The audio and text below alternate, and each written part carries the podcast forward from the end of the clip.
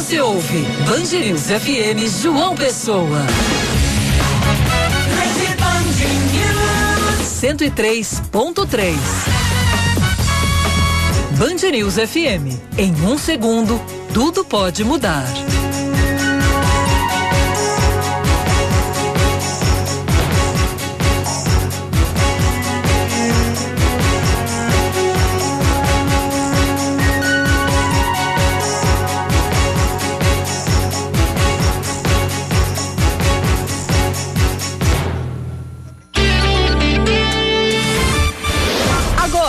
Band News Manaíra, primeira edição. Oferecimento Oto Mais, os melhores aparelhos auditivos do mundo.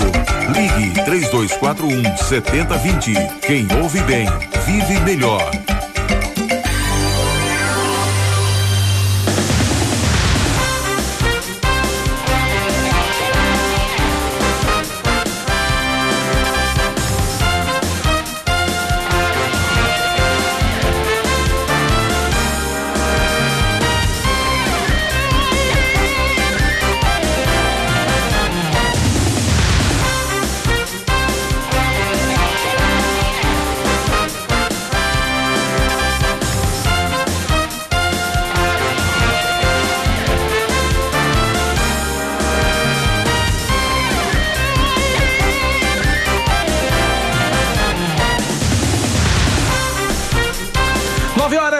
29 minutos em João Pessoa, 9 horas 29 minutos na Paraíba. Bom dia, bom dia, bom dia. Hoje é segunda-feira, mais uma semana começando. Hoje, dia 11, 11 de maio de 2020. Está no ar mais um Band News Manaíra, primeira edição comigo, Cacá Barbosa e com ele, Leandro Oliveira. Bom dia, Leandro. Bom dia, Cacá. Excelente dia para você aí do outro lado que escolheu começar a segunda com a gente, tocando o nosso barquinho aí da informação com seriedade, opinião, leveza. Meus amigos, boa semana, boa semana para todo mundo. Com esperança que tudo isso vai passar. Enquanto isso, a gente vai atualizando da melhor forma possível os dados da Covid e os outros destaques a partir de agora para você, né, não, Cacá? Exatamente, vamos aos destaques.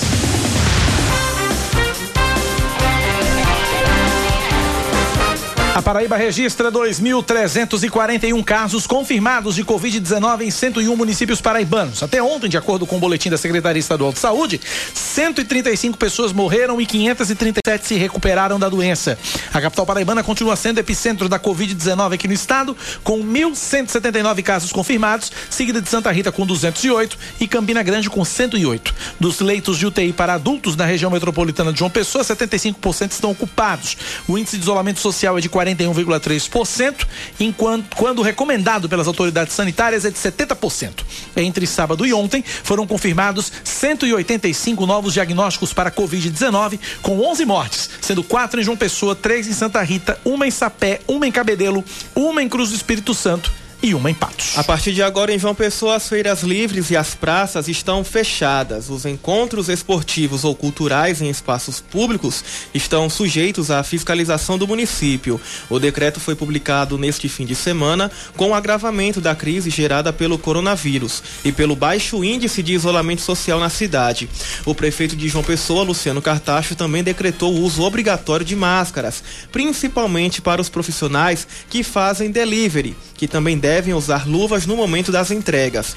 As empresas são obrigadas a fornecer os equipamentos e o álcool em gel aos entregadores. Outra medida anunciada pela Prefeitura de João Pessoa foi a ativação de 40 novos leitos no Hospital Santa Isabel, sendo 10 de UTI. Seguindo com mais destaques para você aqui na Band News FM, a vacinação contra a gripe vai ser retomada hoje e segue até quinta-feira em João Pessoa, nos 68 ginásios de escolas municipais e nos três pontos de drive-thru, no Parque da Bica e nos estacionamentos dos shoppings Manaíra e Mangabeira. Nessa nova etapa estão incluídas as crianças com idade de seis meses a menores de seis anos, pessoas com deficiência e gestantes e mulheres que tiveram bebês até 45 dias atrás. Na segunda etapa da terceira fase vão ser imunizados adultos de 55 a 59 anos de idade e professores das escolas públicas e privadas. O calendário da segunda etapa ainda vai ser divulgado. O horário de atendimento nos ginásios é do meio-dia às quatro da tarde e nos pontos de drive-thru das 8 da manhã às. Ou melhor, só uma correção aqui. Nos ginásios do meio-dia às 6 da noite e nos pontos de drive-thru das 8 da manhã às quatro da tarde. Começam hoje e vão até o dia 22 de maio as inscrições para o Enem, o Exame Nacional do Ensino Médio, pelo site enem.inep.gov.br. Repetindo, enem.inep.gov.br. A partir deste ano, o Enem vai ter duas modalidades de provas: as impressas, com aplicação prevista para os dias 1 e 8 de novembro, e as digitais, para os dias 22 e 29 de novembro. A estrutura dos exames é a mesma quatro provas objetivas com 45 questões cada e uma redação.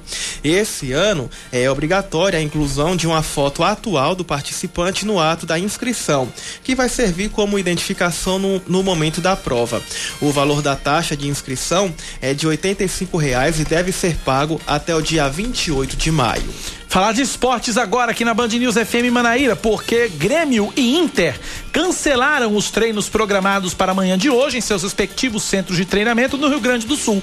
O anúncio foi feito em notas divulgadas pelos clubes e chega um dia depois da divulgação de um novo decreto de distanciamento social do governo gaúcho. De acordo com as notas, os clubes afirmaram que estavam aguardando a publicação das novas regras no Diário Oficial antes de anunciar qualquer medida. O decreto foi anunciado sábado pelo governador Eduardo Leite. 934.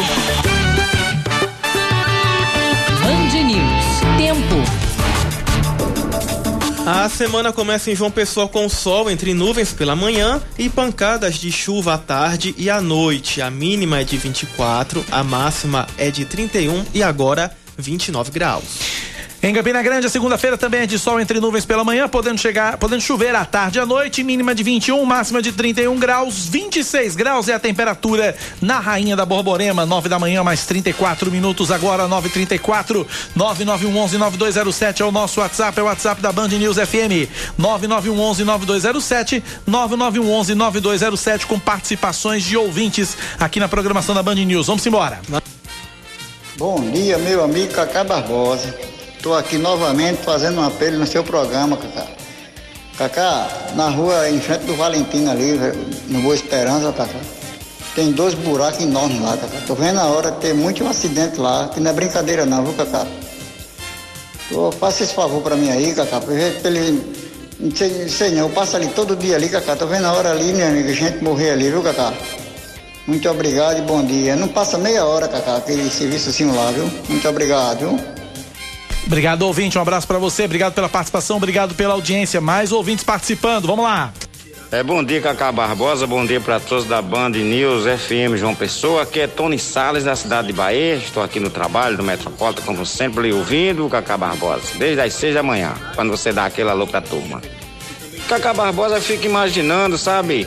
As autoridades ficam forçando a população de pouca renda e comprando em supermercado. Você vê que na feira um quilo de cebola, tomate, três reais.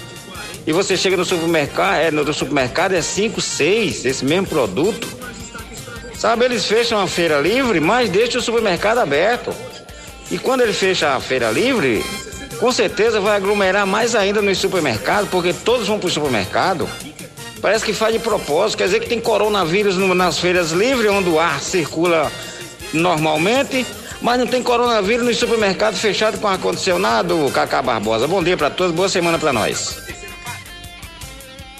Tá feito o registro aí do ouvinte Tony Salles. Obrigado, Tony. Um abraço, Tony, um abraço para você. Obrigado pela audiência. E Samara Gonçalves já tá aqui, viu, com o seu papel e caneta na mão. já tá anotando. É minha. Deixa eu até pegar de volta. Não, mas não, rapaz. Empreste que ela tá anotando as reclamações e denúncias aí dos ouvintes, viu, que já começaram a semana. O buraco da energia é. também não tá esquecido, não, né? Muito bem. Olha, a Simone Marques, ela pede pra gente informar novamente a quantidade de pessoas curadas de Covid-19. Vamos lá então, Simone, anote aí pra você. Uh, são 537. 537 pessoas se recuperaram, 135 pessoas morreram, 2.341 casos confirmados em 101 municípios de toda a Paraíba, tá bom?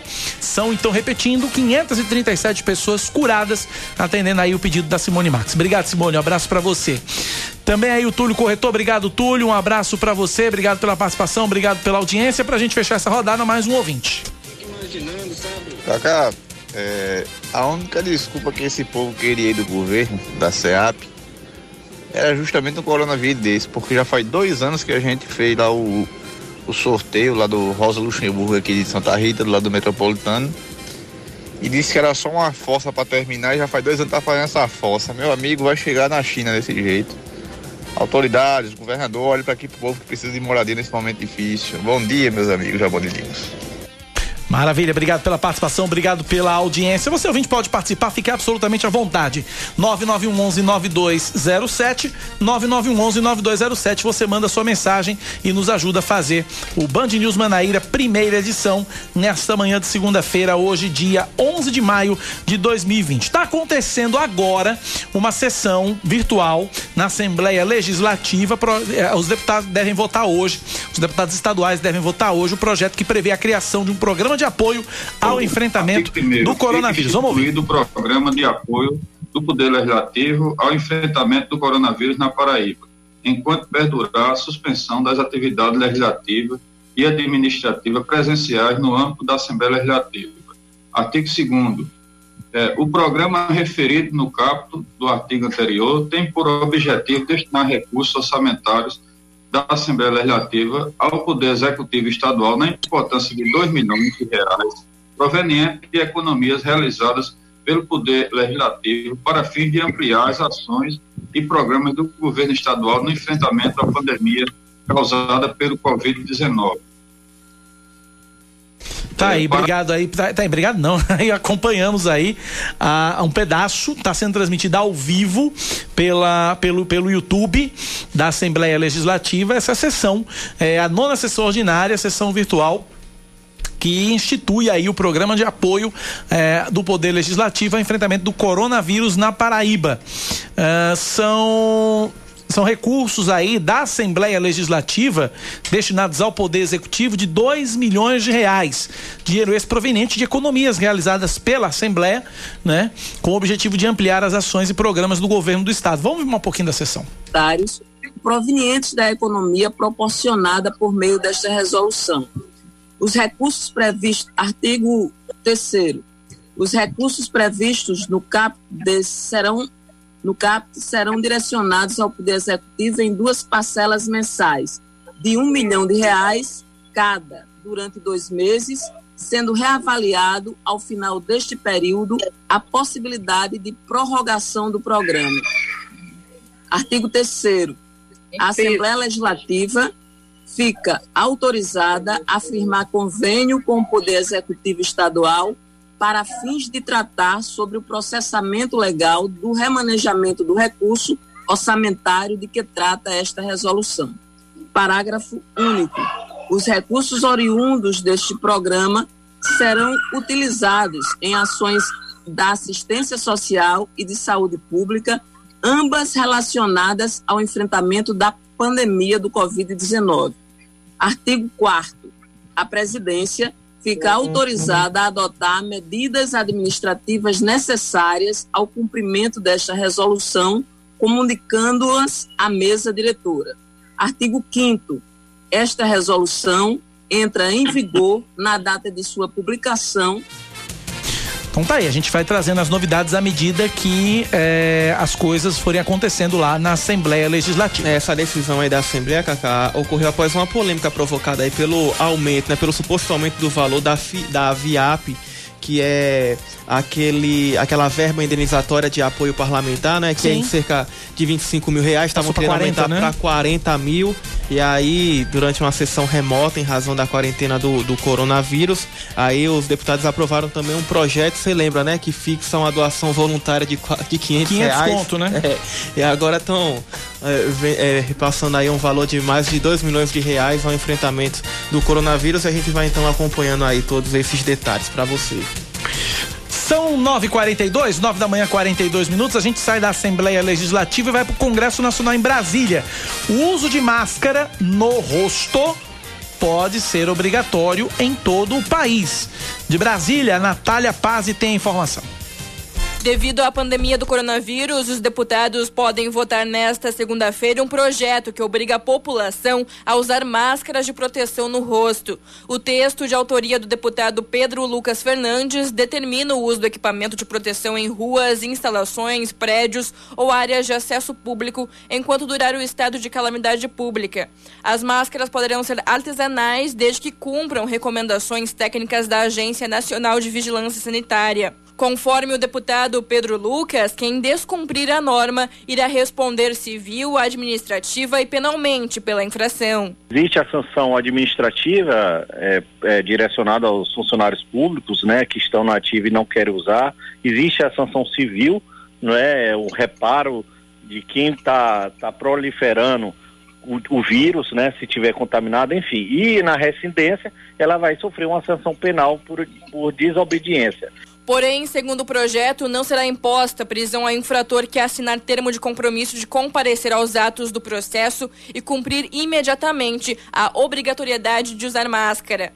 Ainda de acordo com o texto, o governo federal deverá veicular campanhas publicitárias para informar a população sobre o uso obrigatório. Ainda na pauta da Câmara está prevista a votação da medida provisória que extingue a reserva monetária. O fundo foi criado em 1965 com parcela da arrecadação do imposto sobre operações financeiras. Hoje, o fundo não tem uma função específica. Segundo a medida, os recursos do fundo serão transferidos para a conta única do Tesouro Nacional e destinados ao pagamento da dívida pública federal. Esse fundo é administrado pela Caixa Econômica Federal e cobre resíduos de antigos contratos. No outro lado do legislativo, também na segunda-feira, o Senado deve ouvir o presidente da Caixa, Pedro Guimarães. A audiência será por teleconferência destina principalmente a ouvir do dirigente as providências que a instituição está tomando para efetuar o pagamento do auxílio emergencial aprovado pelo Congresso.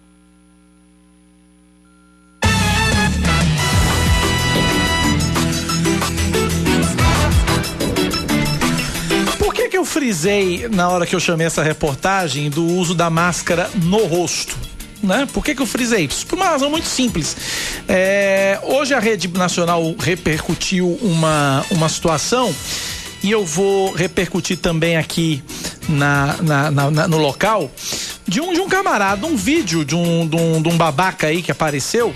Meu Deus, tem um vídeo? Tem um vídeo de um babaca que apareceu é, só que infelizmente eu acho que o vídeo foi, foi apagado pelo, pelo rapaz que tweetou.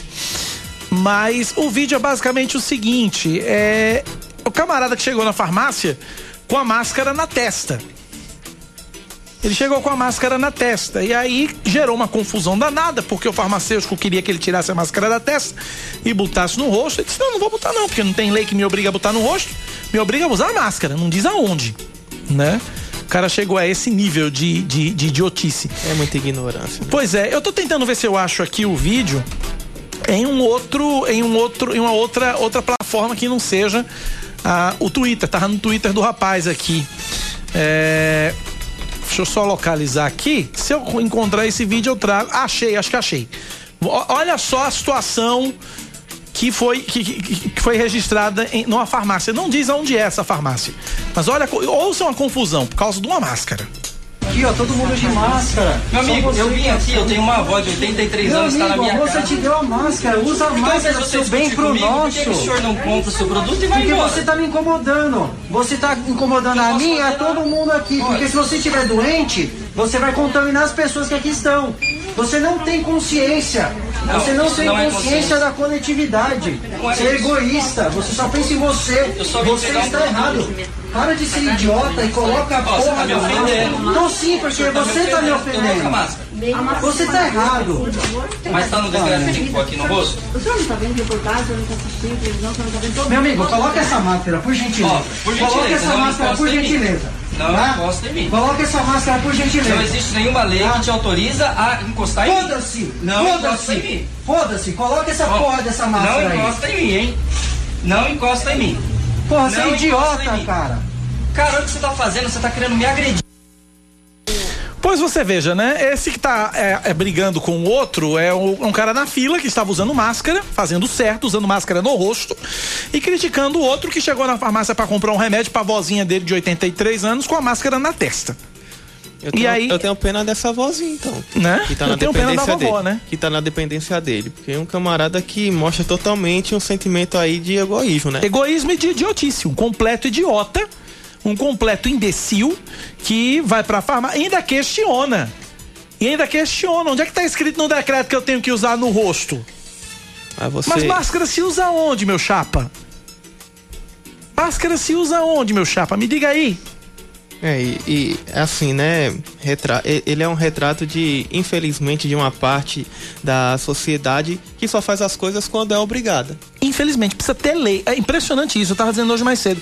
Eu lamento muito ter uma lei pra obrigar as pessoas a se protegerem. É uma lei pra obrigar as pessoas a se protegerem. É a mesma coisa que você decretar uma lei e dizer o seguinte: olha, não põe a mão no fogo, não, porque vai queimar. Aí decreta uma lei. É proibido colocar a mão no fogo sob risco da pessoa se queimar. É a mesma coisa, gente. E a pessoa querer se queimar. Mas infelizmente a sociedade tem desses imbecis, desses idiotas que aparecem de tempos em tempos. Esse é um deles. O camarada que vai pra farmácia com a máscara na testa, sob o argumento de que a lei não determina onde é que deve ser colocada a máscara. Esse é o que tem que ficar em casa. 9h48 na Paraíba, 9 da manhã, 48 minutos. Só pedir desculpas ao nosso entrevistado Tavanarima, eu precisava fazer esse comentário. A gente está na linha com o Gilber Fonseca. Ele é diretor de serviços urbanos da Secretaria de Desenvolvimento Urbano da capital, a SEDURB. A gente vai falar sobre a determinação do prefeito Luciano Cartacho de fechar pra, é, feiras livres é, aqui na capital paraibana. Gilber, bom dia, bem-vindo à Rádio Band News FM, perdoe pela espera, bom dia. Bom dia, Cacá, bom dia, Leandro, ouvintes da Band News. Estamos à disposição eh, sobre essa questão da orientação do prefeito Luciano Cartacho em relação ao decreto do fechamento das feiras. Sob o comando da FEDUB, o secretário Vendo Bezerra, nós estamos desde ontem com as equipes da FEDUB caminhando em algumas feiras na cidade de João Pessoa, como Grotão, como Oitizeiro, como ali no, no Valentina, aqui na feirinha de Mangabeira, para no primeiro momento conscientizar e orientar aos feirantes, inclusive a população, que nesse momento as feiras estão suspensas no vigor do decreto, para que a gente possa evitar as aglomerações e fortalecer o isolamento social. A gente sabe que os números demonstram que teve um aumento significativo na cidade de João Pessoa no número de casos de coronavírus. E a orientação do prefeito desde o início é que a gente possa preservar as vidas, salvar as vidas. Então, essa medida de fechamento das feiras para evitar o número de aglomeração é uma medida também que nós estamos tomando para conscientizar a população nas ruas da cidade, nas feiras, nos espaços, para que as pessoas possam proteger suas próprias vidas. Então, essa equipe está fazendo essa orientação, informando de forma consciente, de forma até mesmo pedagógica, que ela preservando sua vida, possa ficar em casa, evitar ir nas feiras. É bom lembrar que os mercados públicos e a sua estrutura interna dos mercados, essas estão funcionando e a medida é apenas nas feiras livres em qualquer comércio no entorno dos mercados, para que a gente possa, nesses dias, fortalecer o isolamento social e garantir que as pessoas não se aglomerem e possam proteger suas vidas.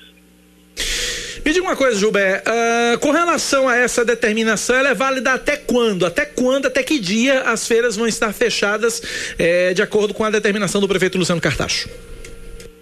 Começa hoje o decreto e vai até o dia 18, né? Esse fechamento dessas feiras livres. Então é um período que a gente precisa, como já foi dito antes pelo prefeito, o mês de maio é um mês que teria medidas duras e a participação da população, a colaboração da população até esse dia 18 é fundamental para que a gente consiga garantir esse ato de proteção à vida, de amor, para que a gente possa superar esse momento e até dia 18 a gente conseguir, eh, de, forma, de forma bem efetiva, garantir esse decreto que as pessoas fiquem em casa.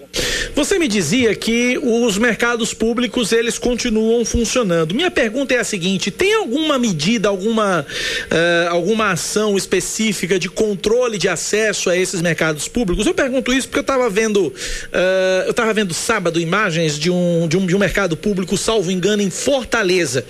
A prefeitura de Fortaleza havia feito uma, uma barreira, somente uma entrada para o mercado público do, do lá da cidade, de um dos mercados públicos da cidade, somente uma entrada estava tava aberta aberta e ainda assim com uma barreira para que as pessoas, quando entrassem, elas receberiam quem não estivesse usando máscara e uh, álcool gel e tivesse a mão higienizada com álcool gel. Tem alguma ação nesse sentido por parte da prefeitura também, Gilberto? Isso, desde o final, no final de março, em relação aos mercados públicos, a gente já fez todo um processo de diferenciação dos horários, a gente diminuiu os horários de circulação das pessoas, baseado inclusive na movimentação e circulação das pessoas. A gente já tem tomado todas as medidas dos mercados públicos, desde aquele trabalho de higienização dos mercados públicos e de desinfecção desses mercados de forma semanalmente.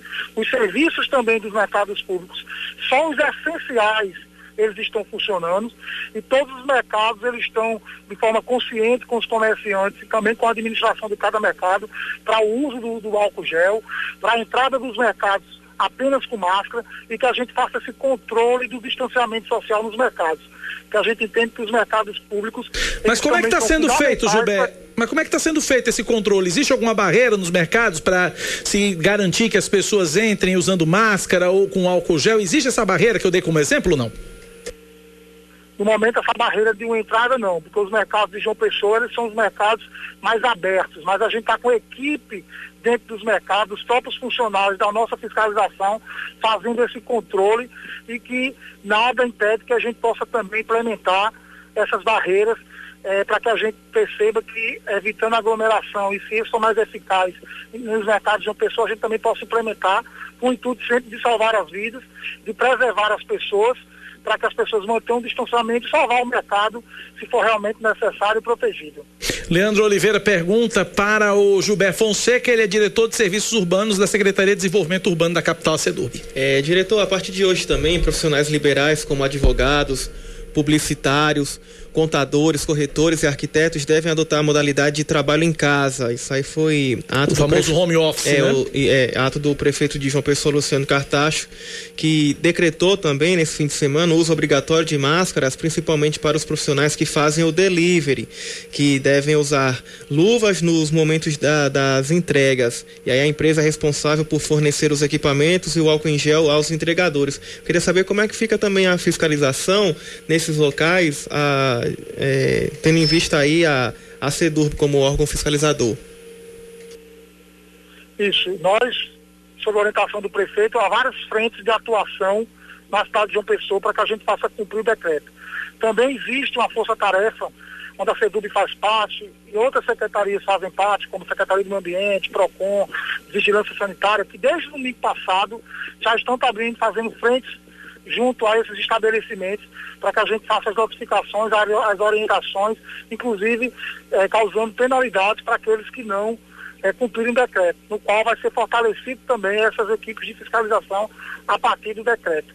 No caso da FEDUB, propriamente dita, está mais à frente nessa questão das feiras, né, do entorno do comércio informal na cidade de João Pessoa, bem como, junto, em parceria com outras secretarias, a orientação para que as pessoas também no decreto cumpram o não comparecimento às praças. Também a partir de hoje não está mais permitido que as pessoas frequentem as praças de João Pessoa, façam seus exercícios em casa, não, fa não façam convivência social nas praças, para que a gente possa também garantir. Então nossas equipes já estão em algumas praças, tanto com o nosso pessoal, para orientar as pessoas do decreto e que a gente possa ter essa força-tarefa em todas as linhas de frente do decreto, para que a gente possa alcançar os índices isolamento social que a gente conseguiu alcançar, por exemplo, quando a gente fechou a aula. Então essa é a nossa meta, essa é a nossa orientação para as pessoas, para que a gente possa, nesse ato de amor, o grande argumento é preservar as vidas e proteger a si próprio e aos outros. Gilberto, eu tenho recebido várias mensagens aqui, voltando à questão do, do decreto das feiras livres.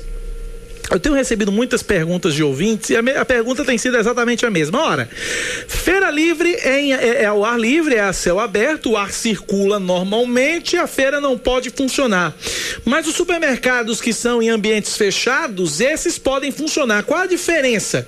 E aí eu queria que você respondesse aos nossos ouvintes, Gilberto, por gentileza. As feiras livres nós percebemos, inclusive desde no final de março, a gente reduziu, por exemplo, o funcionamento da feira de Jaguaribe em 15 em 15 dias.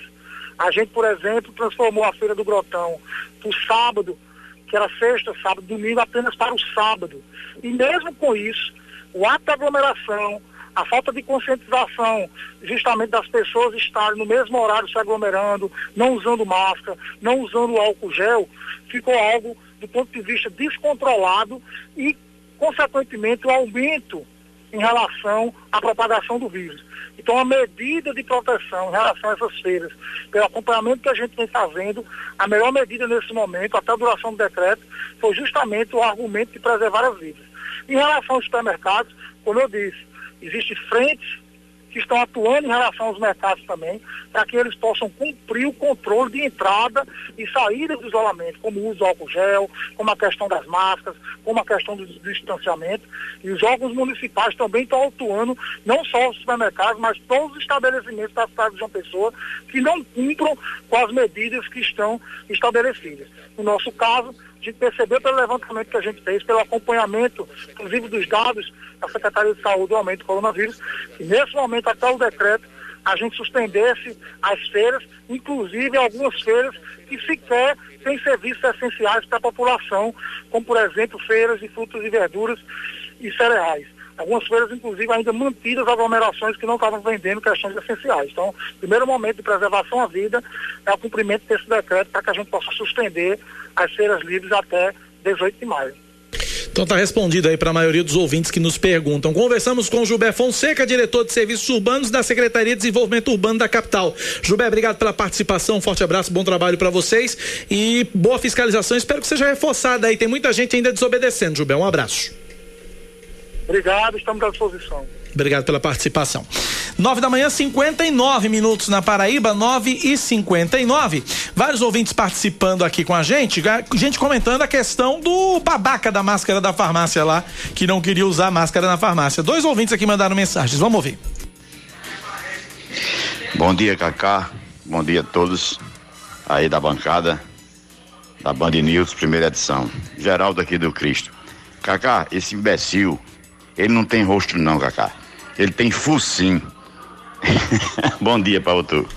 Obrigado, é verdade. É, é. Verdade, e crina também. Uh, deixa eu ver quem mais aqui. Bom dia, Cacá. Quanto ao rapaz das, da máscara, acho que isso mostra uma questão de falta de educação e cultura por parte da sociedade. Culpa dos governantes que não trabalham nas políticas públicas de educação e campanhas informativas. Leis já temos muitas e muitas não têm efetividade por não ter como fiscalizá-las. Ele se refere, mais uma vez, repito, ao rapaz da máscara. Tá feito o registro aqui do ouvinte. 9h59 é virar o ponteiro para 10 horas. A gente vai pro intervalo rapidinho e volta já já com outras notícias para você aqui no nosso Band News Manaíra, primeira edição. Até já. Você está ouvindo Band News Manaíra, primeira edição.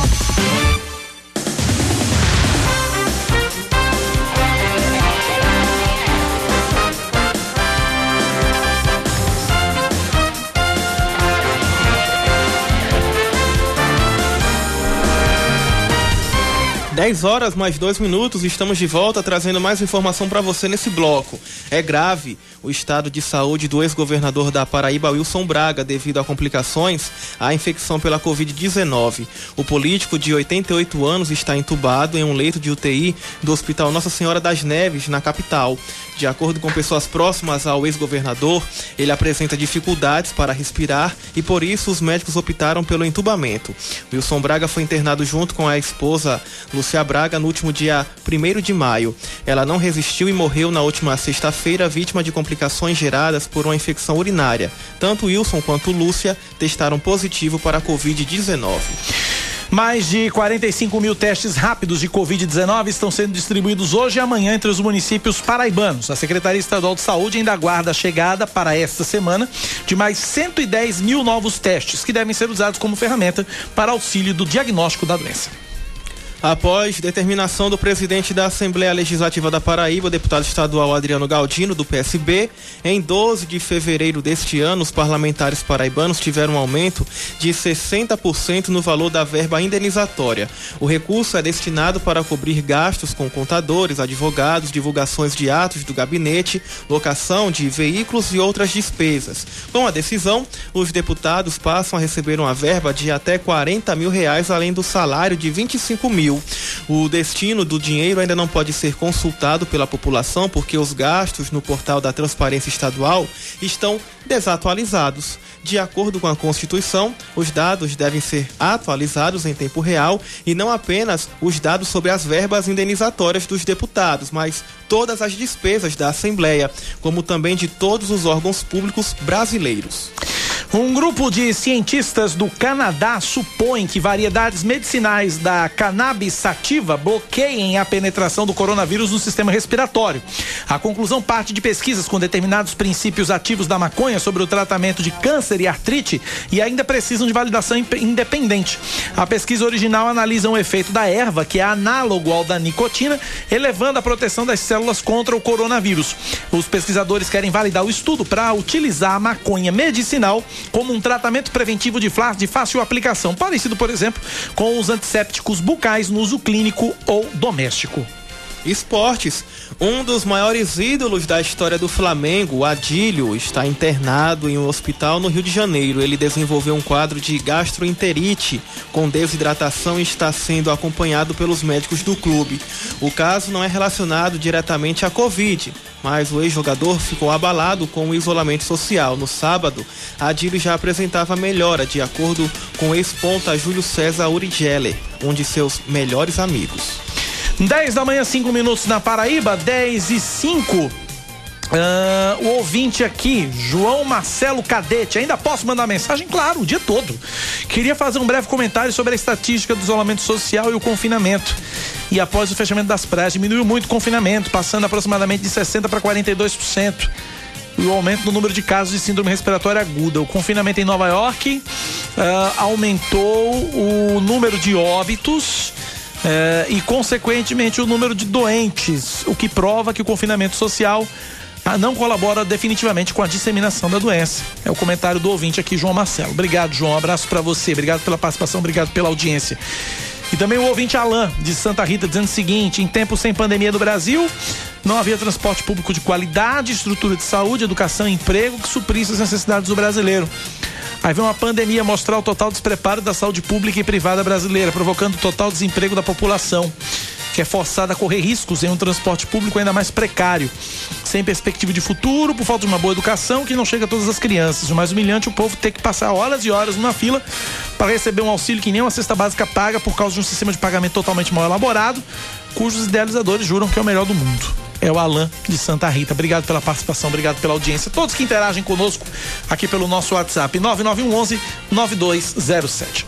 São 10 e 7 na Paraíba, 10 da manhã, 7 minutos. A gente fala agora sobre a situação dos açudes aqui no estado da Paraíba. É, o presidente da ESA, Agência Executiva Gestão das Águas do estado da Paraíba, o Porfírio Catão, tá na linha e conversa com a gente agora. Presidente da ESA, bom dia, bem-vindo à Rádio Band News FM. Bom dia, Cacá, Leandro e a todos que fazem a Band News FM.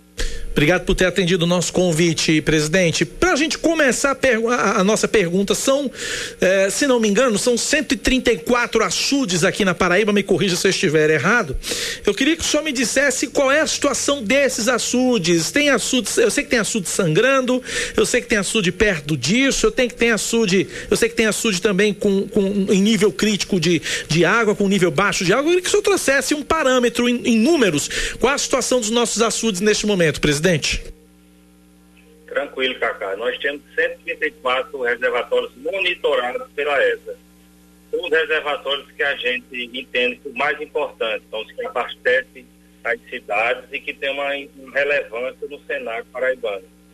Então, desde 134, 26 estão sangrando, 75 eles estão dentro da normalidade, 22 ainda possuem observação, e 11 eles ainda estão em é, situação crítica. Desses 11, 7 estão ali no Brejo. E 4 estão no Curitibaú e no Cariri. Esses 7 do Brejo são os que mais nos preocupam, mas que a, a quadra chuvosa do Brejo, ela se iniciará agora a partir do dia 15 de maio. Dos 4 bilhões de metros cúbicos que a gente tem para armazenar, nós estamos com 2,27 bilhões de metros cúbicos, ou seja, 56,57% armazenado da nossa capacidade. Eu queria que você falasse, presidente, especificamente a situação do açude Boqueirão. Boqueirão que é, tem, tempos atrás, eu acho que não tem, acho que não, tem, não chega a dois anos, a gente se preocupava com a questão da água, aí veio a transposição e aí parece que agora as chuvas têm, têm, atingido bem aquela região ali do açude de Boqueirão e estamos perto dos 100%. Queria que o senhor falasse especificamente de Boqueirão, presidente.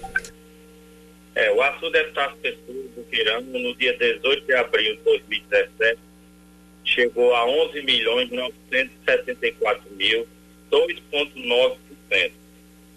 O menor volume já registrado no reservatório. Isso foi quando? E hoje a gente chega a 300, em 18 de abril de 2017. 2017, tá. E foi quando chegou as águas da transposição e deu um, um, uma tranquilidade para abastecimento das cidades. Hoje nós estamos com 329,7 milhões de metros cúbicos, 70,7%. Uma situação bastante favorável, uma das melhores do, do, do estado. A gente só teve esse volume em Buqueirão no ano de 2011, quando ele veio a AVC, a sangrar. E a gente espera ainda que com as chuvas do mês de maio a gente possa a, haver uma dessas pessoas novamente com sua capacidade máxima. Previsão então para quando que a gente possa ter o, o açude Boqueirão sangrando? Se a gente tiver uma, uma, uma chuva satisfatória agora nessa segunda quinzena de maio, a gente pode ver no final de maio, início de junho, o, reservatório na sua capacidade Maravilha, excelente notícia. É, qual o percentual de quanto hoje, é, presidente? 70,7%.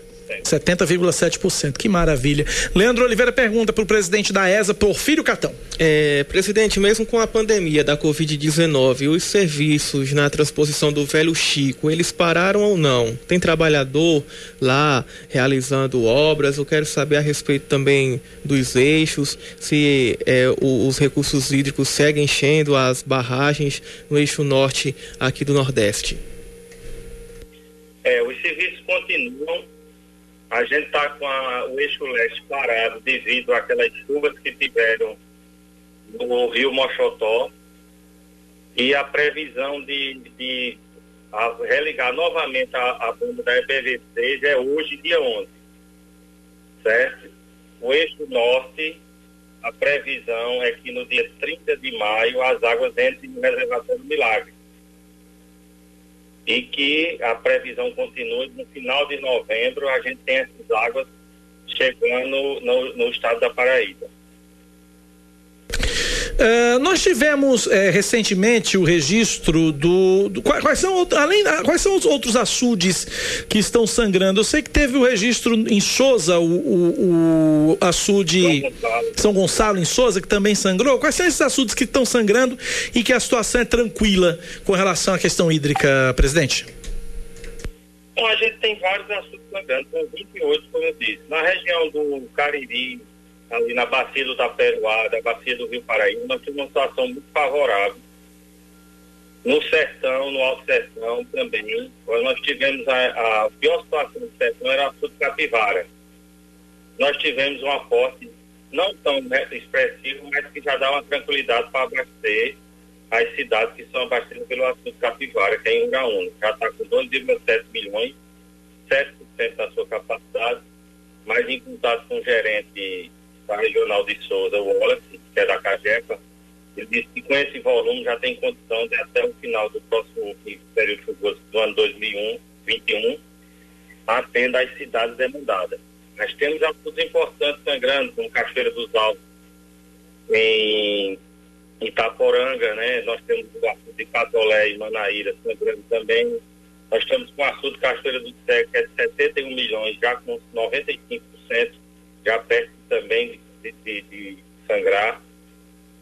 E o importante também é que nós temos o grande pulmão do estado da Paraíba, que é o açude de Curemas Mangágua, que desde 2013 não se reuniu novamente, hoje é um complexo só, e já apresenta quase 700 milhões de metros mais de 50% da sua capacidade. Nós estamos por telefone aqui na Band News FM Manaíra conversando com o presidente da ESA, Agência Executiva de Gestão das Águas do Estado, Porfírio Catão. A gente está falando sobre a situação dos reservatórios aqui na Paraíba. São 134 monitorados pela ESA. Leandro Oliveira pergunta: Qual é a previsão para o segundo semestre de 2020 a respeito das chuvas? O que é que diz a meteorologia? As previsões continuam aquela que a gente em dezembro divulgou, né? Acima da média e algumas regiões dentro da média. Nós esperamos agora, no mês de maio, ainda chuvas no sertão, alto sertão, Cariri, Curimataú, e iniciar o período chuvoso do Brejo e do setor leste, aí para a região de João Pessoa. E a gente espera muito que esse período chuvoso do Brejo dê um alívio aos reservatórios de lá. Nós estamos com a barragem de Camará, Canacista, Pirituba, Lagoa do Matias, Vaca Brava, Jandaia, todas precisando muito de um aporte para que a gente tenha uma garantia hídrica aos reservatórios do Brejo e às cidades que já vêm mais de 5 ou 6 anos passando por racionamento. Uma pergunta que é uma, é uma, é uma curiosidade minha, eu acho que de muita gente. Como é que é feito esse monitoramento dos reservatórios por parte da ESA, presidente? Nós temos alguns reservatórios que eles são automatizados. Já tem uma, uma PCD, que são plataformas de coleta de dados automáticas. E nós temos um programa em parceria com a ANA, que é o GTH. Nós temos é, observadores com celulares lá no, no, no reservatório, eles tiram foto da régua e passam para o nosso sistema e automaticamente o nosso sistema atualiza. Mas a ideia do governador João Azevedo é deixar todos os reservatórios automatizados, com plataformas de coleta de dados. Entendi. Conversamos, portanto, com o presidente da ESA, Agência Executiva de Gestão das Águas do Estado, Porfírio Catão. Presidente, muito obrigado pela atenção conosco e com os nossos ouvintes aqui da Rádio Band News. Um forte abraço, até a próxima. Um abraço, Cacá e Leandro, sempre à disposição para a gente tratar dos, da gestão dos recursos do Estado do Paraíba. Muito obrigado pela atenção. Tá aí, portanto, 10 da manhã, 16 minutos. Notícia excelente para Campina Grande, sem sombra de dúvida, né? Uh, proximamente aí até o fim do mês, portanto, se tudo correr bem dentro da, se as chuvas ocorrerem dentro do, do previsto, uh, até o final do mês de maio teremos o açude de Boqueirão sangrando, o que é muito bom. Saímos de um patamar preocupante em 2017 né? E agora. Um racionamento. É, com direito a racionamento e tudo mais. E agora a gente vê aí uma situação mais, mais confortável com relação ao açude de Boqueirão. 10 e 17 na Paraíba, vamos voltar para a Assembleia Legislativa, sessão remota acontecendo neste momento. Deixa eu ver se a gente tem áudio lá. Vamos ouvir. Nós temos que, que mostrar a força e mostrar esse pessoal que nós somos honestos, que merecemos sim respeito. Não tem moleque do lado de cá, nós temos familiares que também se desgastam. E a gente tem que partir para cima desse pessoal. Espero que a Assembleia consiga, com essa ajuda, passar para a sociedade a verdade.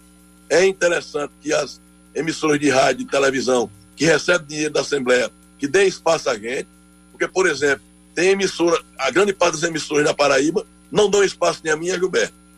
Né? E a Assembleia paga. A Assembleia paga para quem? Para elogiar o presidente, para elogiar a mesa, para elogiar todos os deputados.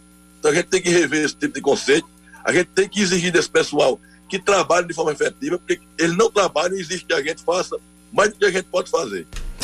Não é o caso específico da Band News FM. Quem nos acompanha sabe que já ouviu várias vezes, inclusive neste momento, o deputado Valber Virgulino, do Patriota, e também o deputado Cabo Gilberto. O espaço é aberto aqui, vocês sabem muito bem disso, o ouvinte sabe muito bem disso, que o espaço é aberto para todas as vertentes políticas aqui do Estado. E o que o deputado Valber Virgulino fala nesse momento com relação à Band News FM, respondo pela Band News FM Manaíra, é uma leviandade ele está sendo leviano com a Band News FM, com a TV Band Manaíra. Com os outros veículos eu não sei, não posso responder por eles. Eu trabalho na Band News FM, trabalho na TV Manaíra e aqui a gente dá espaço para todo mundo. Então, é, a gente só fazendo aqui a uh, questão de justiça neste momento aqui. 10 e 18, vamos pro intervalo. A gente volta já já com mais notícias aqui para você na Band News. Você está ouvindo Band News Manaíra, primeira edição.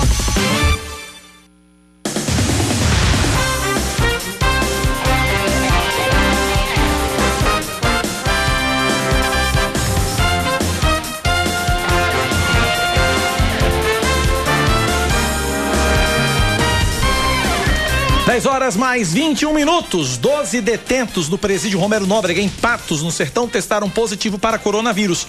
De acordo com a Secretaria Municipal de Saúde, a testagem foi solicitada pela direção da unidade, que tem 308 detentos. Desses, 25 estavam apresentando os sintomas da Covid-19 e foram isolados dentro da penitenciária antes de passar pelos testes.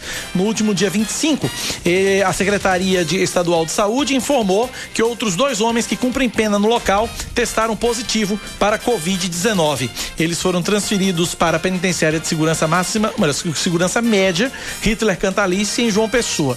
Todos os 12 detentos que ontem testaram positivo para a doença vão ser transferidos para unidades prisionais aqui da capital paraibana.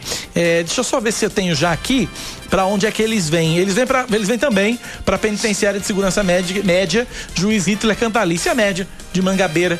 Eles vão para lá e vão para o isolamento por lá. Tem uma ala destinada exatamente para tratar é, detentos com diagnósticos confirmados ou suspeitos do coronavírus. Informação do secretário executivo João Paulo Pereira, João Paulo Ferreira Bastos. Um levantamento do Instituto de Pesquisa Social aponta que o conjunto de medidas adotadas pelo governador João Azevedo no combate à pandemia na Paraíba recebeu a aprovação de 53,3% dos entrevistados.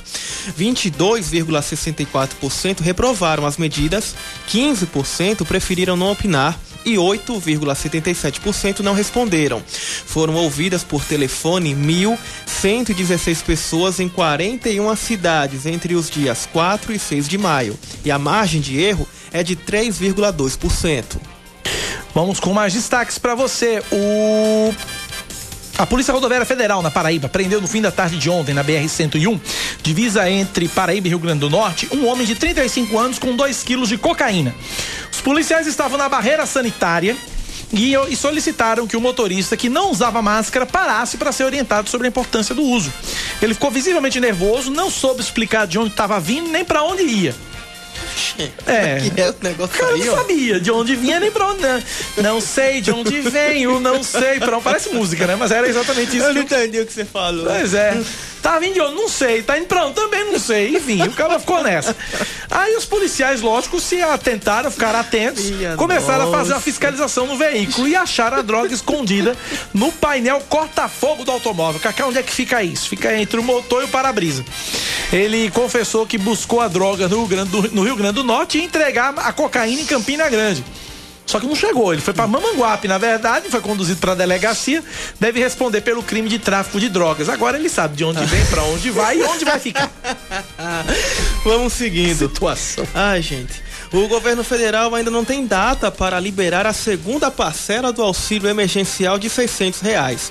Existia a expectativa de que o calendário de pagamento fosse divulgado na última sexta-feira, o que não aconteceu. A previsão inicial era de que a segunda parcela fosse paga entre os dias 27 e 30 do mês passado. Por enquanto, apenas a primeira parcela de 600 reais foi liberada. Seguindo com esportes.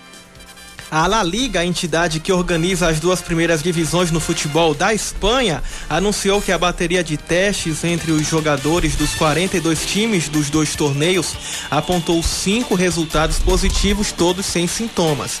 De acordo com o presidente da entidade, Javier Tebas, os atletas estão isolados e vão poder providenciar testes para as pessoas que convivam com eles. Com o resultado, o dirigente lançou a campanha Voltar é Ganhar com partidas diárias durante 35 dias entre 12 de junho e 17 de julho. 10 e 25 na Paraíba. Vamos continuar acompanhando a sessão da Assembleia Legislativa? Vamos lá? Bora. novamente.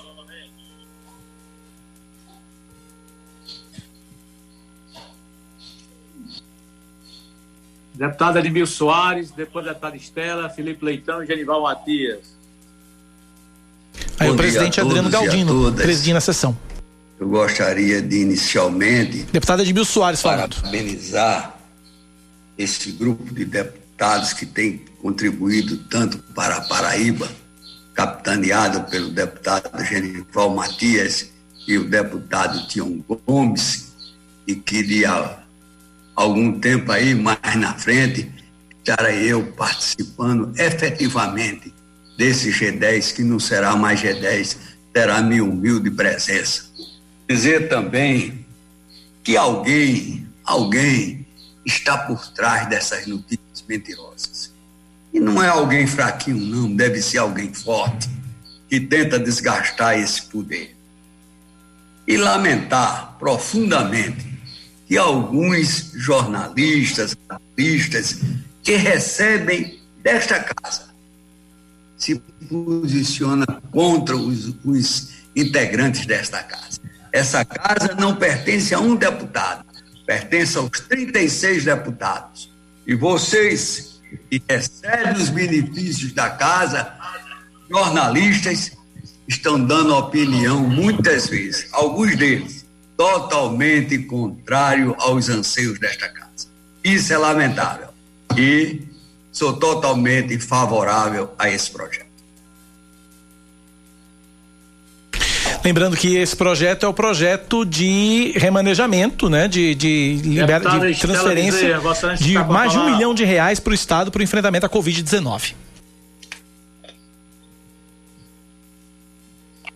Deputada Estela Bezerra, Vossa Excelência está com a palavra. Deputada Estela Bezerra. É uma sessão virtual, uma sessão online. Agora sim. Vossa Excelência está com a palavra. Alô, Adriano?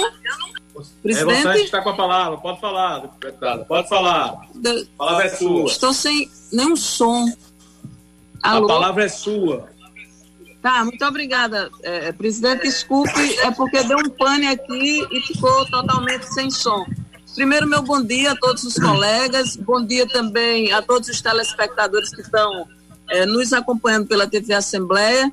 Eu parabenizo a mesa e a presidência pela celeridade em todas as ações que a Assembleia tem tido em função eh, da pandemia e dos impactos tanto na saúde quanto na economia do nosso Estado, que é a nossa competência. Queria só lembrar que essa Assembleia tem se esforçado em eh, criar leis nesse sentido, acompanhar o Executivo Estadual para que a gente faça com que eh, o suporte que o Estado e o Executivo tem que dar chegue a todo o território. Afinal, essa casa é mais sensível aos interesses da população paraibana em cada território. 36 então tá aí, portanto, a gente continua acompanhando a sessão, lembrando que é um, que é um recurso aí é, de corte na verba indenizatória que seria transmitido, seria transferido ao governo do estado para enfrentamento à Covid-19, mais de um milhão de reais seria isso, né? Então a gente está acompanhando e retorna daqui a pouco com outras informações da sessão online, da sessão remota da Assembleia Legislativa. 10 da manhã, mais 29 minutos agora na Paraíba. Até os primeiros 15 dias deste mês, a curva de contágio do coronavírus deve continuar subindo na Paraíba. Para você ter uma ideia, o estado já bateu recorde, confirmou em um único dia 192 casos da doença. Ontem foram registradas 11 11 mortes. Leandro Oliveira. As previsões matemáticas com base no comportamento do coronavírus e das pessoas em meio ao isolamento social foram certeiras. Isso porque, de acordo com o governo da Paraíba, muita gente ainda insiste em circular nas ruas, o que faz aumentar o pico da doença. Já foi registrada uma taxa de distanciamento no estado em 42%. A meta é 70%. E uma coisa está ligada à outra. Os números revelam que o confinamento está relacionado com a subida subida da curva. Se mais pessoas se preservam, o índice de contaminação cai. Andar em locais públicos sem máscara ou conversar em praças são atitudes que parecem inofensivas, mas, de acordo com o secretário executivo de saúde da Paraíba, Daniel Beltrame, tem contribuído para o número de infectados e de mortes crescer estado. Esse número muito elevado em um único dia é, nos dá a dimensão da gravidade do que é o coronavírus. Infelizmente, para as pessoas que são hospitalizadas em unidade de terapia intensiva, essa hospitalização é uma batalha. Os pacientes tornam-se graves e, em especial, um conjunto de pacientes que são mais vulneráveis, aqueles que eventualmente já têm alguma doença crônica, por exemplo. No dia 26 de março, o estado saiu de 130 pacientes hospitalizados por síndrome respiratória aguda grave para 200 212 internados no dia 6 de maio. O crescimento foi de 63% e representa um risco de superlotação nos hospitais. O coronavírus é, vulnerabiliza essas pessoas e, infelizmente, nós estamos observando resultados ruins. Então, de novo, sabemos ainda pouco sobre o coronavírus e nós precisamos nos proteger. A recuperação da Covid-19 é possível, mas Daniel Beltrame explica que não há como prever o comportamento do vírus em cada organismo, seja em idoso ou em jovem. Por isso, o melhor a fazer, dentro do possível, é evitar a contaminação.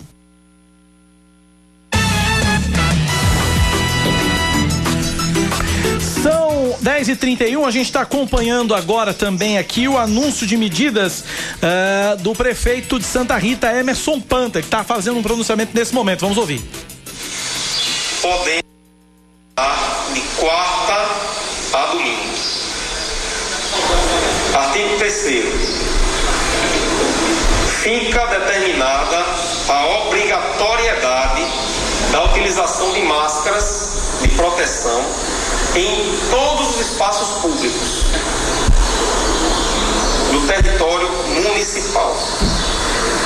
Então, a partir de hoje é obrigatório o uso de máscaras dentro do município de Santa Rita, em qualquer espaço público que você frequente. Artigo 4. Recomenda-se que os estabelecimentos públicos e privados que estejam autorizados a funcionar não permitam o acesso e a permanência no interior de suas dependências de pessoas que não estejam utiliz utilizando máscara de proteção. Artigo 5 as medidas de enfrentamento previstas nesse decreto, elas irão durar enquanto vigorar o estado de calamidade pública prevista no decreto número 21 de 6 de abril. Artigo 6 a inobservância do disposto nesse decreto sujeita o infrator às penas previstas no artigo 10 da Lei Federal número 6.437 do dia 20 de agosto de 1977. Então,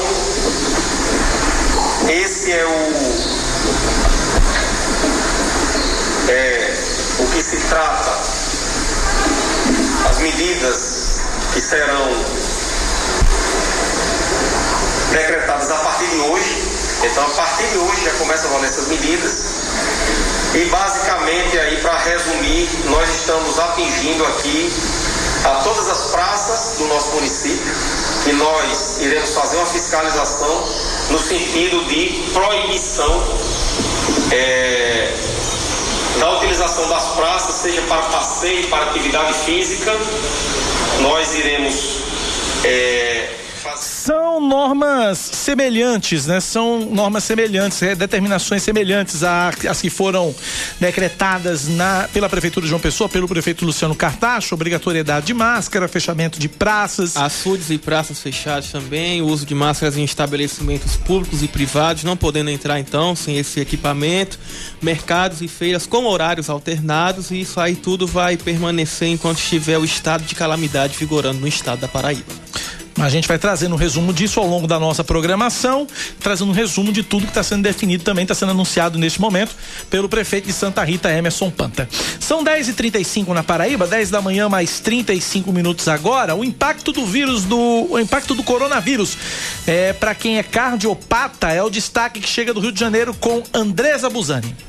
Além das consequências respiratórias, especialistas apontam que o coronavírus também pode deixar sequelas em diferentes órgãos. Embora seja um vírus novo, a doença causada por ele já é considerada sistêmica, podendo trazer complicações, inclusive para o coração. Com base em diferentes pesquisas feitas na China, médicos brasileiros estimam que 80% dos infectados manifestem a forma branda da doença e 20% evoluam para cá casos mais graves. Entre os pacientes com quadros de maior gravidade, 5% podem atingir os estágios mais críticos. De acordo com a cardiologista Ana Inês Bronstein, responsável pela rotina de arritmias do Hospital Copador, na Zona Sul Carioca, pacientes com Covid-19 têm grandes possibilidades de desenvolver cardiopatias, além da infecção respiratória. O vírus ele precisa de uma enzima que a gente tem no coração para se replicar. Ele entra na célula célula e começa a liberar uma série de respostas inflamatórias,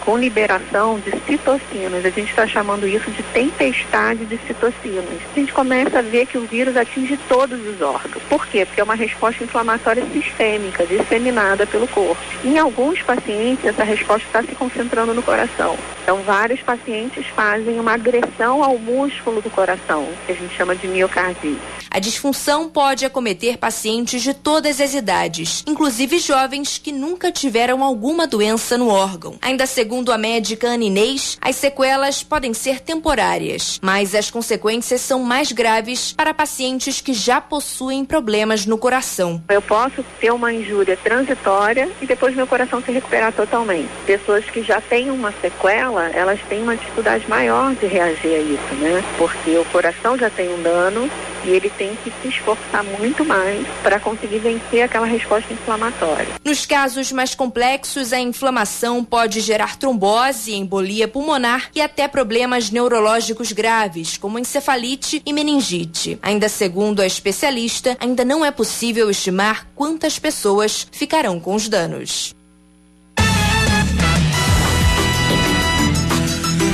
10 e 37 na Paraíba. Leandro, vamos colocar um pouquinho mais da, da, da, da live do prefeito de Santa Rita, Emerson Panta, anunciando as medidas na cidade? mais rapidamente a todos desse isolamento social e voltar à nossa vida normal e voltar à atividade econômica. Quanto mais rápido houver adesão das pessoas, mais rápido iremos voltar à nossa vida normal. E para finalizar, eu queria dizer que o posicionamento da cidade de Santa Rita é com relação ao fechamento total. Expressamos isso oficialmente ao governo do Estado, já levamos é, ao governo do Estado a intenção de Santa Rita de fazer o lockdown, porém a cidade, não, para fins práticos, para fins de execução, Santa Rita não tem condições de levar sozinha fechamento da cidade. Então tá aí, portanto, o anúncio das medidas e o prefeito Emerson Panta defendendo mais uma vez a tese do lockdown no município de Santa Rita. 10 e 39 vamos pro intervalo, Leandro. A gente volta já já com os últimos 20 minutos do Band News Manaíra, primeira edição. Você, ouvinte, continua, claro, participando com a gente. 9911-9207, 9911-9207. 10 e 39 intervalo é rapidinho, a gente volta já. Band News FM. Em um segundo, tudo pode mudar. Rede Band News FM. Você sintoniza no rádio em São Paulo, Porto Alegre, Rio de Janeiro, Belo Horizonte, Curitiba, Salvador, Brasília, Fortaleza, João Pessoa, Manaus, Vitória, Goiânia. E pela internet, no computador ou no aplicativo Band Rádios no seu smartphone, você ouve em qualquer canto do planeta. Band News FM. Em um segundo, tudo pode mudar. Tempo já fez prece pedindo a oração pro novo dia vir encher teu coração. Que tudo o vento traz e leva ao que já foi, pra se valer de tudo, que seja bem melhor. Na porta um riso solto, janela pro que vê. Bom é pouco, querer melhor crescer. Querendo vai pedindo tudo que vai viver. Todos os dias lindos que se vão suceder. Se queres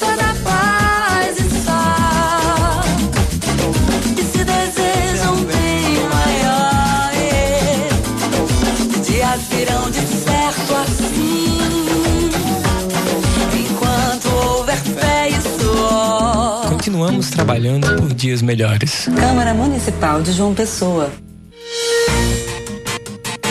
Band News FM. Em um segundo, tudo pode mudar. Você está ouvindo Band News Manaíra, primeira edição.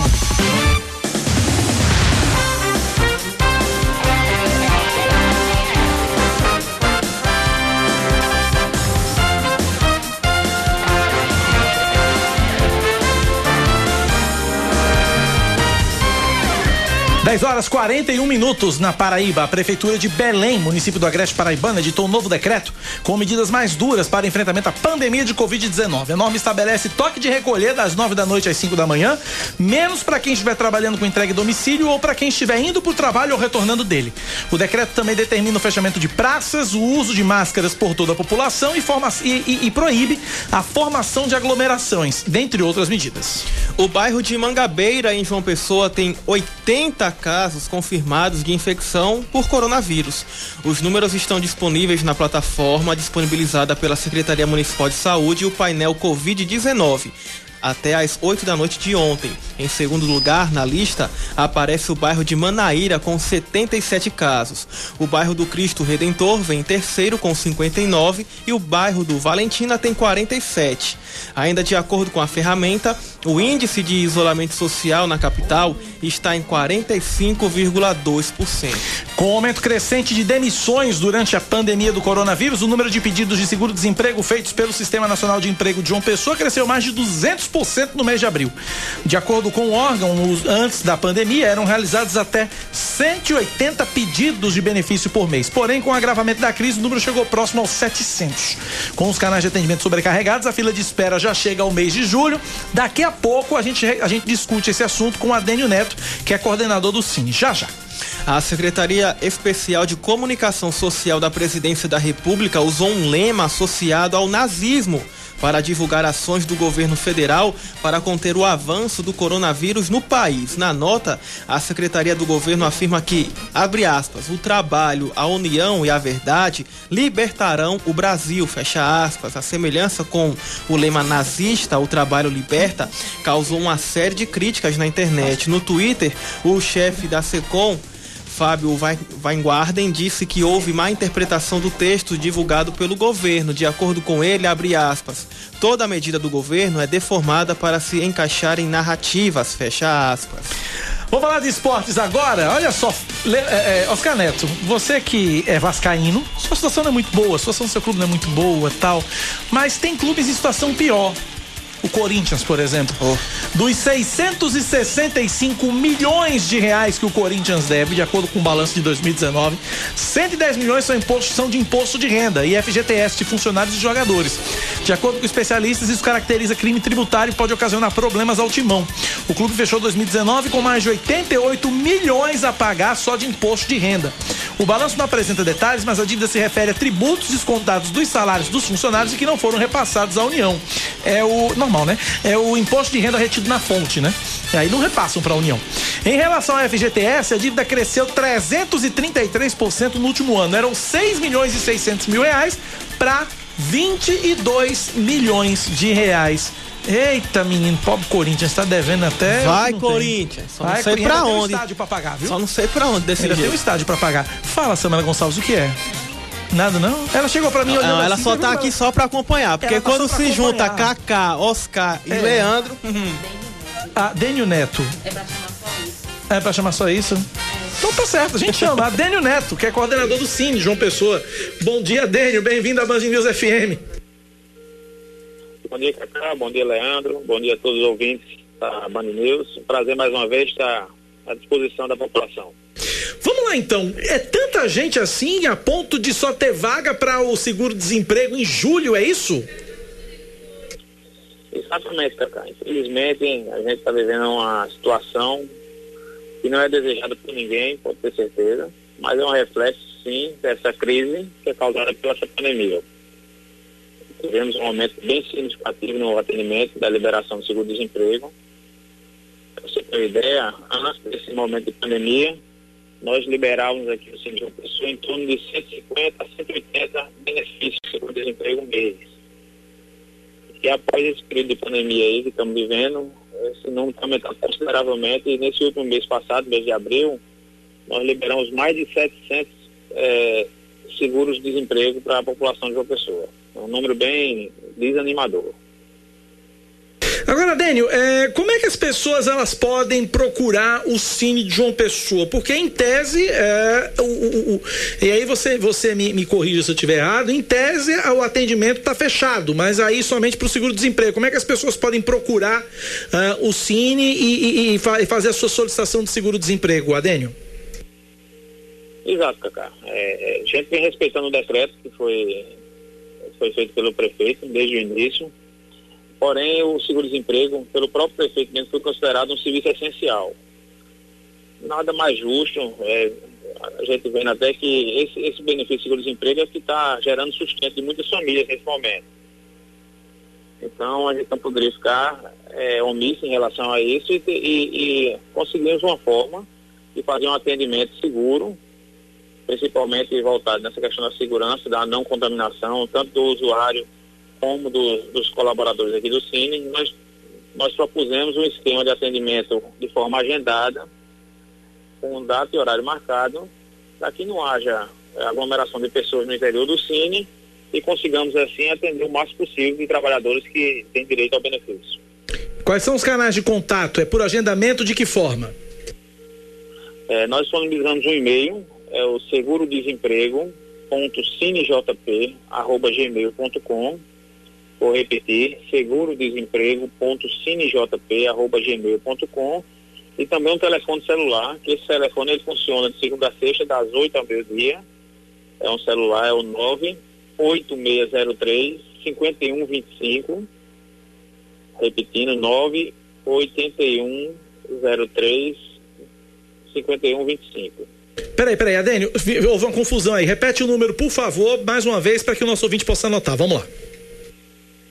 O celular é o 9 8106 5125. 981065125.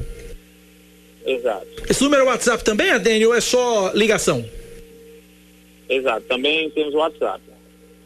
Entendi. Agora, Adênio, além do seguro-desemprego, quais outros serviços estão sendo oferecidos pelo Cine nesse período, nesse período de pandemia? Apenas o seguro-desemprego ou tem mais algum outro? Não, Cacá. É pelas ferramentas digitais que nós disponibilizamos, o aplicativo Cine Fácil, o site do Ministério do Trabalho e bem como o, o portal também Emprega Brasil, todos os demais serviços estão oferecidos de forma normal. A gente tem, tanto para o empregador como para o trabalhador, a possibilidade de lançar sua vaga, o trabalhador concorrer a uma dessas vagas. E principalmente nesse período onde muita gente está em casa, a gente oferece muitos cursos através da Escola do Trabalhador. São cursos de educação à distância, onde o trabalhador, ele, da sua própria residência, ele pode sim se capacitar e ter uma certificação para ter um, ser um diferencial no, no mercado. Leandro Oliveira pergunta para Adênio Neto, coordenador do Cine de João Pessoa. Coordenador, dá para fazer um balanço inicial do perfil de pedidos, da entrada de benefícios ou das suspensões de, de trabalho? Quanto, quanto, qu- qu- quem é, quem é esse público que está procurando o Cine? Qual o perfil do, do, do pessoal que está procurando o Cine? Leandro, é, esse momento, basicamente todos os setores da economia estão sendo afetados, sem sombra de dúvida. Mas a gente pode dar mais ênfase aos setores que estão impedidos de, de funcionar nesse momento. Setor de serviço, comércio, é, setor de gastronomia, hotelaria, são setores que estão demitindo bastante. A gente tem um grande número de trabalhadores nesses setores que estão sendo desligados dos seus trabalhos, até mesmo porque essas atividades se encontram praticamente paralisadas nesse período de pandemia. E os empresários eles viram a, como solução a diminuição do quadro de, de, funcionários, de colaboradores. Então, eh, a expectativa é que, passando esse momento crítico da- agora da crise, é que tenhamos sim a recuperação nesses setores e que tenhamos também é, grande quantidade de vagas para que a gente consiga diminuir esse desemprego que é tão alto no momento. Para a gente finalizar, então, Adênio, vamos repetir os contatos, o e-mail para a gente começar, o e-mail do Cine para que as pessoas possam mandar e agendar. Um e-mail específico para o agendamento é o segurodesemprego.cinejp.gmail.com Repita, por favor. Também temos o segurodesemprego.cinejp.gmail.com Então atenção, atenção, para você Tem um anotar, para você anotar bem devagarzinho, para poder você anotar bem devagarzinho. Seguro desemprego ponto cine com s cinejp arroba gmail.com. Você manda um e-mail e o pessoal agenda o seu pedido de seguro desemprego. E temos também o WhatsApp. Repete o WhatsApp, por favor, Adênio. Exato, e o WhatsApp é o 98603 5125. Repete, por favor. 98603 5125. 98603 5125. 98603 5125. Adênio Neto, coordenador do Cine João Pessoa, obrigado pela participação aqui na Band News. Um forte abraço para você, Adênio. Um abraço para todos. Obrigado pela participação, um abraço. Tá aí, portanto, 10 da manhã, 51 minutos na Paraíba, 10 e 51 é hora dele. Esportes com Yuri Queiroga. A reflexão que trago na coluna de hoje vem de uma conversa com um amigo meu ontem de noite sobre como deve ser a volta do futebol, o que já aconteceu, por exemplo, na Coreia do Sul. Essencialmente um esporte de contato e que nos últimos anos se tornou de mais contato ainda, muito físico e onde ter uma boa marcação é tão ou mais importante do que ter um bom ataque, o futebol moderno pode ter que andar para trás uns 30 ou até 40 anos forçosamente.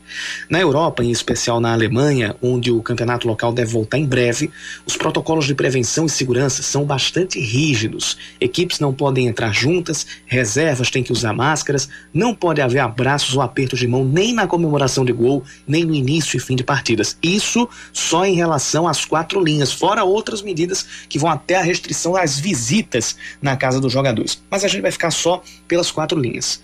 Perguntava meu amigo, o nome dele é Fábio, se ele estiver ouvindo, um abraço para você. Será que o futebol pós-coronavírus vai ficar mais feio? Vai perder a essência do contato, o calor humano vindo das arquibancadas?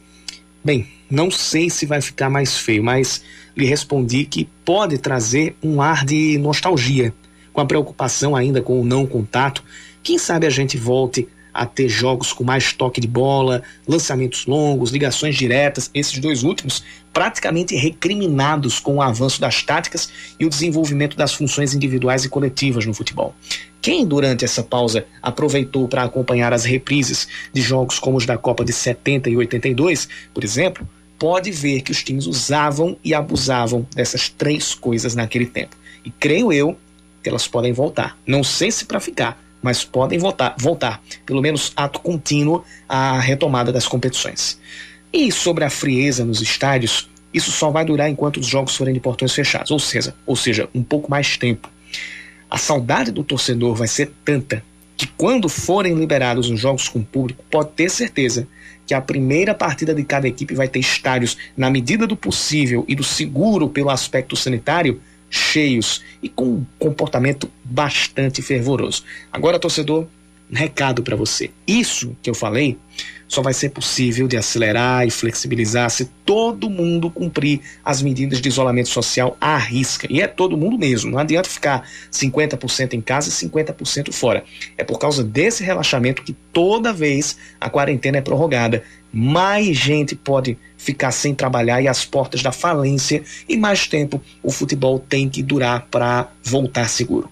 O arquipélago de Fernando de Noronha, nesse fim de semana, confirmou que todos os pacientes que pegaram coronavírus estão curados. Lá foi o primeiro local a adotar a quarentena e também é o primeiro local a vencer essa pandemia. O exemplo está dado. Não é o isolamento social que é ineficiente, é o relaxamento e o descumprimento dele que adiam cada vez mais a volta à rotina que todos nós desejamos.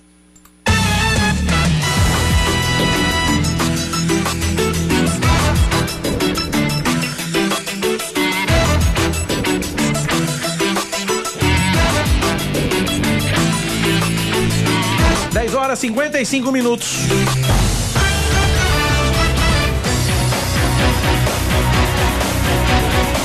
São João suspenso. Caruaru. São João suspenso de Caruaru. A prefeitura de Caruaru anunciou que não vai fazer o São João da cidade, pelo menos no formato tradicional, e sim por transmissões na internet. De acordo com a prefeitura de Caruaru, não há um modelo pronto. Isso em Caruaru. E em Campina Grande? Campina Grande, o prefeito Romero Rodrigues está esperando chegar julho para reavaliar o cenário e decidir se mantém ou não o maior São João do mundo. São João do mundo que era que deveria ser em junho foi adiado com no início da pandemia para setembro mas é, a realização do São João vai depender aí do avanço da Covid-19 e de seus efeitos econômicos. Fato é que a Prefeitura de Caruaru anunciou que não vai mais fazer o São João tradicional, ou seja, lá no, no, no Parque de Exposições Luiz Gonzaga, aquela coisa toda, como a gente conhece, São João em Caruaru este ano não tem, só online e se tiver.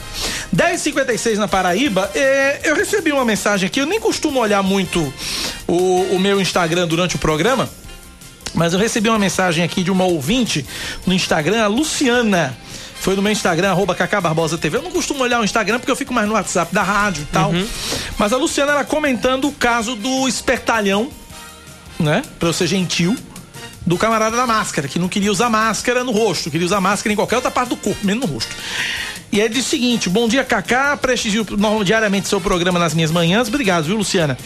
Essa história de máscara tá um caso sério. Neste sábado foi a um açougue em Mangabeira e o imbecil estava na fila sem máscara. Falei com a proprietária do estabelecimento, pedi para ela tomar atitude e ela falou que não podia fazer nada.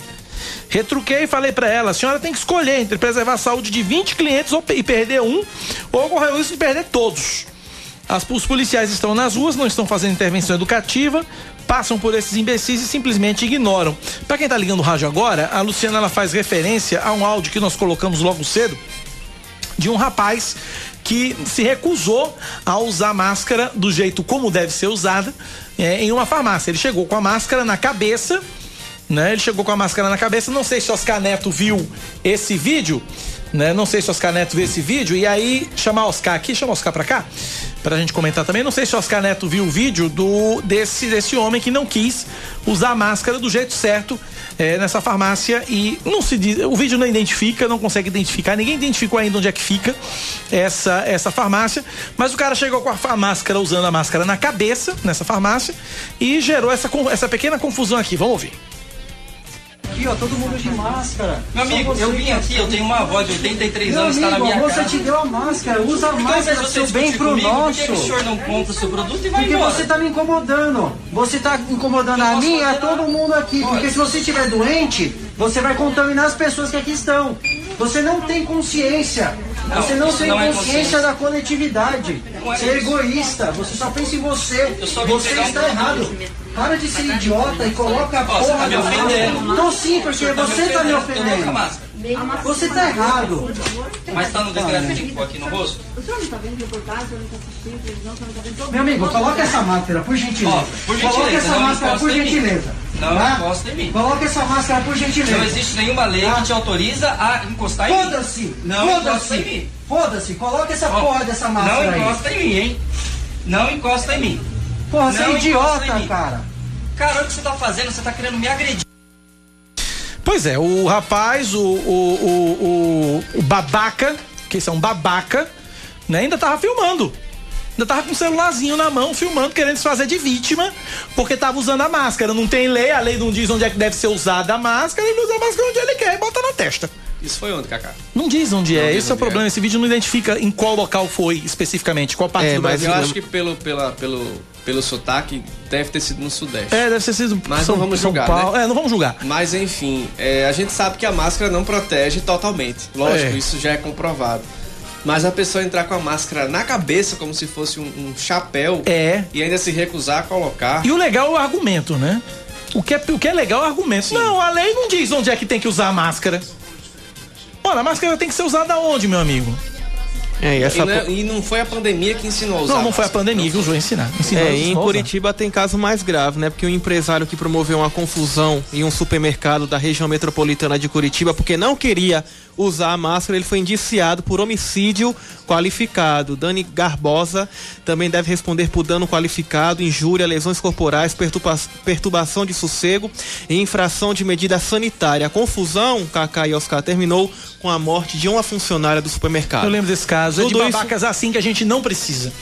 11 em ponto. Acabou o Band News Manaíra, primeira edição. Eu volto amanhã cedinho, 6 da manhã, com outras notícias locais pra você. Agradecendo o Múcio do Valentino no finalzinho do programa. Vem aí o Band News no meio do dia com o Felipe, com o Felipe Bueno e Carla Bigato. E Oscar Neto com as notícias locais. Amanhã a gente volta, né, Leandro? É isso aí. Se puder, fique em casa e use máscara. Use máscara no rosto, pelo amor de Deus. Vou cobrindo o nariz e a boca. Valeu, gente. Abraços. Tchau, tchau. Fui.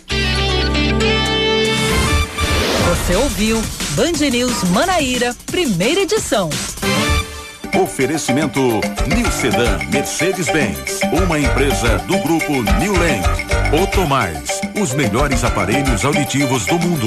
Ligue 3241 7020. Quem ouve bem, vive melhor.